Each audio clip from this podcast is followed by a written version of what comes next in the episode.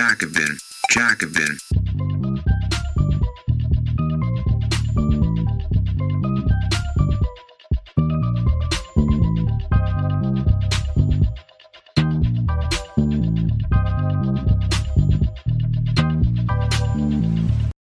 Der Kryptoscam mit den Iris-Scans. Das Startup WorldCoin will die Welt verbessern, indem es biometrische Identifikation mit einem Kryptobezahlsystem verbindet. Doch hinter der glänzenden Oberfläche verbirgt sich die Ausbeutung von Arbeit und Daten armer Menschen im globalen Süden. Von Ariana Dongus. Das Startup WorldCoin verfolgt eine größenwahnsinnige Mission. Den Aufbau eines globalen biometrischen Identifikators, verknüpft mit einem Bezahlsystem. Seine Vision nennt das Unternehmen World ID. Digitale Identifikation, Kryptowährung und Transaktions-App in einem. Herkömmliche Methoden zur Überprüfung der Identität erfordern in der Regel gesetzlich anerkannte, staatlich ausgestellte Ausweisdokumente. WorldCoin will das ändern. Durch den Scan der menschlichen Iris sei das System sicher vor Betrug und Menschen könnten bedenkenlos ihre Identität nachweisen. Und das ist noch nicht alles. Das Unternehmen behauptet, sein Produkt sei ein Schritt hin zu einem gerechteren Finanzsystem und sogar einem bedingungslosen Grundeinkommen. WorldCoin, owned by everyone, heißt es vollmundig auf der Webseite. Doch während die Idee eines fair verteilten globalen Währungssystems zunächst vielleicht progressiv erscheinen mag, haben ethische und Datenschutzbedenken eine kritische Debatte um die biometrische Datenerfassung von WorldCoin entfacht. Kryptoexperimente an armen Menschen das Währungsexperiment WorldCoin begann im Mai 2021 in insgesamt 24 Ländern, darunter Indonesien, Chile, Sudan und Kenia, mit Pilottests. 14 Länder, in denen WorldCoin an den Start ging, gelten als sogenannte Entwicklungsländer. Das Startup stellt einen sogenannten Orb zur Verfügung, ein kugelförmiges Gerät, mit dem Fotos, Videos und biometrische Scans gemacht werden können. Die glänzende Kugel wirkt makellos in ihrer perfekten Rundung und verkörpert den Traum fehlerfreier Technologie. WorldCoin betont, dass die biometrischen Scans nicht als solche gespeichert werden, sondern nur in verschlüsselter Form, als sogenannte Hashes, Zahlenketten mit fester Größe. Dies galt jedoch nicht für die Pilottests, wie Recherchen der MIT Technology Review zeigen. Die ersten Nutzerinnen und Nutzer mussten neben Fotos und Videos teilweise auch sensible Daten, wie Geburtsdaten, Telefonnummern oder E-Mail-Adressen preisgeben. Obwohl WorldCoin selbst schreibt, dass diese Praxis gut dokumentierte Sicherheits-, Datenschutz-, Praktikabilitäts- und Betrugsbedenken aufweist. Zudem beschreibt WorldCoin in einem Dokument über den Testlaunch im Jahr 2021 in einer Fußnote, dass kein biometrisches System vor Fälschungen oder Manipulationen sicher sei. Das Unternehmen sei jedoch zuversichtlich, dass die hochmodernen Sicherheitssysteme des Orbs Betrug verhindern werden. MIT Technology Review enthüllte jedoch, dass bereits in der Testphase digitale Kryptowährung entwendet wurde und die Software der silbrigen Orbs zahlreiche Fehler produzierte, von Mismatches bis hin zu verlorenen Accounts. Die futuristisch anmutenden Kugeln werden von einer Tochtergesellschaft von WorldCoin in Erlangen hergestellt und unterliegen dadurch dem deutschen Datenschutzgesetz. Ein Umstand, der WorldCoin aufgrund ihrer datenschutzrechtlich fragwürdigen Praktiken noch teuer zu stehen kommen könnte. Im Frühling des Jahres 2022 zählte WorldCoin 450.000 registrierte Nutzerinnen und Nutzer. Mit billigen Anreizen heuerte das Unternehmen lokale Orb Operators an, um gering bezahlte Arbeitskräfte für die Registrierung zu gewinnen. Die Operators selbst erhielten auf Provision pro Scan umgerechnet einen Centbetrag, um Menschen zu registrieren, und sind, wie Arbeiterinnen und Arbeiter in der Plattformwirtschaft, von Uber, Amazon und Co. Nicht bei WorldCoin angestellt, sondern selbstständige Gigworker ohne Absicherung. In Kenia etwa scannte ein Operator insgesamt zwischen 150 und 200 Personen und erhielt dafür 50 Kenia-Schilling, etwa 44 US-Cent pro Scan. Ein anderer verdiente pro Scan rund 88 US-Cent. In Indonesien erhielten Orb Operators laut MIT Technology Review 2000 indonesische Rupia, ungefähr 14 US-Cent, pro Scan. Die registrierten Personen wiederum erhielten bei Anmeldung und Download der WorldCoin Wallet App unter anderem ein Startguthaben in WorldCoin Token, WLD, der eigenen Kryptowährung des Projekts. WLD ist nicht an eine stabile Fiat-Währung wie den US-Dollar gebunden, was den Wert dieser Entlohnung noch fragwürdiger macht. Bezahlen mit der eigenen Identität. WorldCoin, initiiert von ChatGPT-Gründer Sam Altman und dem deutschen Physikstudenten Alex Blania, soll mehr als nur eine weitere Kryptowährung sein. Es ist ein Versuch, jeden Menschen auf dem Planeten über seinen einzigartigen Iris-Scan zu identifizieren und damit eine globale Datenbank aufzubauen. Nutzen kann die Kryptowährung nur, wer biometrisch registriert ist. Diese Verknüpfung von finanzieller Transaktion und biometrischer Identifikation ist, gelinde gesagt, ein beunruhigendes Modell. Sie bildet eine Variante des Überwachungskapitalismus, die nicht nur die Privatsphäre der Einzelnen bedroht, sondern auch einen Marktplatz für biometrische Daten schafft, der von mächtigen Akteuren im Technologiebereich dominiert wird.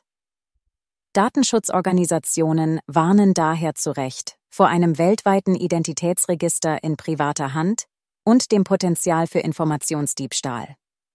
WorldCoin sammelt also im Austausch für die Kryptowährung WLD, teilweise auch Bargeld oder andere Anreize wie iPods, biometrische Daten von Menschen aus armen Communities, ohne diesen die wahren Absichten des Unternehmens offenzulegen. Nutzerinnen und Nutzer haben oft kaum Kenntnis von der Kryptowelt, keinen Mail-Account und benutzen ihr Smartphone hauptsächlich für Facebook.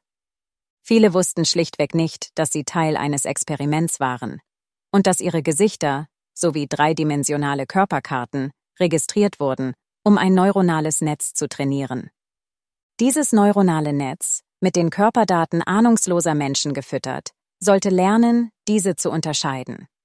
Der riesige Aufwand, dem WorldCoin-Algorithmus beizubringen, Menschen eindeutig zu identifizieren, beruht auf einem Prozess, der sowohl die Operators als auch die gescannten Menschen ausbeutet und entwürdigt. Auf sieben Seiten kritischer Berichte und Fragen von der MIT Technology Review antwortete WorldCoin, dass es sich bei fast allem, was an technischen Problemen, Fehlern und Negativen aufgedeckt wurde, um einzelne Vorfälle handele. Diese würden letztlich keine Rolle mehr spielen, weil die nächste, öffentliche Version besser sein werde.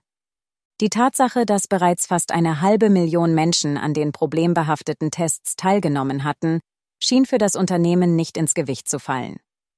WorldCoins Vorgehen wurde als irreführendes Marketing kritisiert, bei dem ohne ausreichende Zustimmung der betroffenen Personen mehr Daten gesammelt werden als angegeben. Der Fall WorldCoin zeigt auf, wie verlockend geringfügige Anreize im Tausch für biometrische Daten wirken können, besonders wenn das vorhandene Einkommen der Menschen kaum zum Leben reicht. Im Kontext von derlei Zwängen ist es dann umso problematischer, dass unwissentlich viele Fehler auf den Rücken dieser Menschen ausgebügelt wurden. Ein Beispiel. Als WorldCoin von einem webbasierten zu einem mobilen App-basierten System überging, verloren zahlreiche Nutzerinnen und Nutzer ihre Konten und Münzen. Unterstützung mit Gratis-Überwachung. Datenerhebung dieser Art ist alles andere als ein Randphänomen. Menschen in geflüchteten Lagern überall auf der Welt müssen sich beim UNHCR biometrisch registrieren, um einen offiziellen Status, Unterstützung und sogar Nahrungsmittel zu erhalten. Auch hier ist die Technologie ständig in Bewegung und kein linearer Prozess. Sie bildet quasi eine Endlosschleife aus Beta-Tests. Auch wenn nach anfänglichen Pilotprojekten die biometrische Registrierung im Jahr 2015 weltweit zu einem routinemäßigen Bestandteil des UNHCR geworden ist, werden stets neue Versionen und Funktionen getestet. Die Startup-Kultur des Silicon Valley legitimiert das Real-Life-Testbed mit dem Versprechen, ihre Produkte durch Lernen aus Fehlern kontinuierlich zu verbessern. Das bedeutet in diesem Fall nichts anderes als Trial and Error zu Lasten von Geflüchteten. Da jede technische Lösung ihre Schwachstellen hat, werden gleichzeitig neue Produkte getestet, die versprechen, genau diese Fehler zu beheben. Dabei erfassen sie die Identität, das Verhalten und die Bewegungen der Menschen immer genauer. In den jordanischen Asrak- und Satari-Camps werden zudem seit 2017 Einkäufe von Geflüchteten nicht mehr über lokale Banken, sondern über eine Blockchain und einen Iris-Scan abgewickelt. Das Pilotprojekt heißt Building Blocks und ist eines von mehreren Vorhaben des sogenannten Innovation Accelerators, der Welthungerhilfe. Der Accelerator bedient sich in vollkommen neoliberaler Manier der Silicon Valley-Rhetorik und erklärt sich zum Ziel, Unternehmern und Start-ups Finanzmittel, praktische Unterstützung und Zugang zu den globalen Aktivitäten der Welthungerhilfe, WFP, zu bieten. Das Projekt nutzt künstliche Intelligenz, Big Data, Blockchain und datenbasierte Geschäftsmodelle, um die Art und Weise, wie wir bedürftigen Gemeinschaften auf der ganzen Welt helfen, zu verändern. Zugespitzt formuliert wird dabei die Zukunft des Westens an Orten getestet, an denen laxe staatliche Regulierung, Prekarität und Armut für die Mehrheit der Menschen Normalität sind. Digitale Identitäts- und Fintech-Projekte, die mit Inklusion und Ermächtigung marginalisierter Communities werben, wurden und werden auch genutzt, um diese zu regieren. Es ist ein Dilemma, das in der kritischen Migrationsforschung gut dokumentiert ist. Die Hand, die unterstützt, ist zugleich auch die Hand, die kontrolliert und überwacht. Privacy für wen? Es sollte daher wenig überraschen, dass WorldCoin, ein Unternehmen, das in Interviews, Blogposts und Whitepapers mit Leidenschaft über seine datenschutzfreundlichen Protokolle spricht, gleichzeitig die Privatsphäre von so vielen Menschen verletzt. In seinem globalen Krypto-Experiment nutzt WorldCoin die bestehenden Ungleichheiten zwischen arm und reich aus. Die Augen- und Körperscans armer Menschen, die an früheren Tests teilgenommen haben, werden als Trainingsdaten für die noch in Entwicklung befindlichen KI-Netzwerke verwendet. Die Datenkörper sind dabei lediglich Testdummies, nicht aber die eigentlichen vom Unternehmer anvisierten Endnutzerinnen und Nutzer. Im Sommer 2023 hat WorldCoin offiziell den Beta-Status verlassen. Das Unternehmen wirbt mit der beachtlichen Anzahl von zwei Millionen Userinnen und Usern und untermauert so seine Autorität und Seriosität. Deshalb ist es so wichtig, die unsichtbar gemachte Ausbeutung, Arbeit und Fehlerhistorie, die dem vorausging, wieder in den Vordergrund zu rücken. Die sogenannte World ID, die durch den Iris-Scan erstellt wird, ist nicht nur als Zugangsschlüssel zur Kryptowährung gedacht, sondern auch als universeller digitaler Ausweis, der in verschiedenen Online-Szenarien genutzt werden kann. WorldCoin verspricht auf seiner Webseite, dass bei der Registrierung keine persönlichen Informationen wie Name, Adresse oder Telefonnummer angegeben werden müssen und dass alle notwendigen Daten zur Erstellung der World ID nach der Registrierung standardmäßig gelöscht werden. Für die erste Million der Teilnehmenden in der Testphase war dies allerdings nicht der Fall. Doch auch und gerade in der Testphase müssen die Rechte und das Wohlergehen aller Betroffenen geschützt und respektiert werden. Der Weg zur Marktreife von Hightech-Produkten wie WorldCoin kann nicht ausgeklammert werden, sondern gehört transparent gemacht und reguliert. WorldCoin ist nicht nur ein Paradebeispiel für einen biometrischen Hightech-Überwachungskapitalismus, der Universalität beansprucht. Das Unternehmen steht paradigmatisch für unsichtbar gemachte Prozesse des Experimentierens, Absicherns und Testens von neuen Technologien an armen, prekarisierten Communities, die oft von Krisen und Konflikten gezeichnet sind. Dies ist eines der Grundprobleme eines technologischen Solutionismus, der sich anmaßt, menschengemachte Probleme mit Technik zu lösen, aber zugleich durch seine Technologie neues Leid in die Welt bringt. Der Schaden, den Menschen dabei nehmen, wird als Kollateralschaden nicht nur unsichtbar gemacht, sondern billigend in Kauf genommen, da das nun vermeintlich verbesserte Produkt der Beweis dafür ist, dass es sich lohnt. Diese Praktiken des Krypto- und Biometriekolonialismus bilden historisch betrachtet keine Ausnahme. Stets wurden Managementinstrumente zur Disziplinierung und zur sozialen Kontrolle an den Körpern rassifizierter, kriminalisierter, armer und arbeitender Menschen geschärft, von der Plantage bis zur Fabrik. Diese Dynamik unterstreicht die düstere Realität, dass Unterdrückung, Armut und Prekariat für einige Bevölkerungsgruppen die Voraussetzung für den Reichtum anderer sind. Sie verdeutlicht auch die oft unsichtbare und zeitaufwendige Arbeit, die unser digitales Leben und Arbeiten unterstützt. Es ist zudem wichtig zu betonen, dass das Phänomen des Testens und Verbesserns sich in ähnlicher Form auch in westlichen Metropolen zeigt, wo Unternehmen wie Google, Facebook, Amazon, Uber und Airbnb die Arbeit durch Plattformisierung verändert haben. In diesem System besitzen die Menschen, die die Plattformen nutzen, keine Eigentumsrechte an ihm, was es Kapitalisten ermöglicht, Profite aus prekärer Arbeit zu ziehen. Insbesondere im Hightech-Bereich wird mit Werkzeugen für Verwaltung, Kontrolle und Überwachung experimentiert, was ungleiche Machtstrukturen in digitalen Arbeitswelten noch weiter verstärkt. Weltverbesserung in Beta, Verantwortung Leid. Geflüchtete, Obdachlose, Menschen in Armut. Die Weltbank nennt sie The Unbanked. Der Markt ist riesig. Zwei Milliarden Menschen weltweit haben kein Bankkonto und somit auch keine Bonität. Keine Bank würde diesen Menschen eine Bankkarte geben, aus Angst, dass sie verkauft, gestohlen oder verloren würde, sagt Imad Malhas von IrisGuard, das den UNHCR mit der Hard- und Software versorgt hat. Auch wisse niemand, ob die Person, die Geld abhebt, tatsächlich diejenige ist, die sie zu sein vorgibt. Ein PIN, eine Kreditkartennummer, ein Telefon mit einer Zahlungs-App oder auch ein Blockchain-Hash könnten jederzeit gestohlen werden.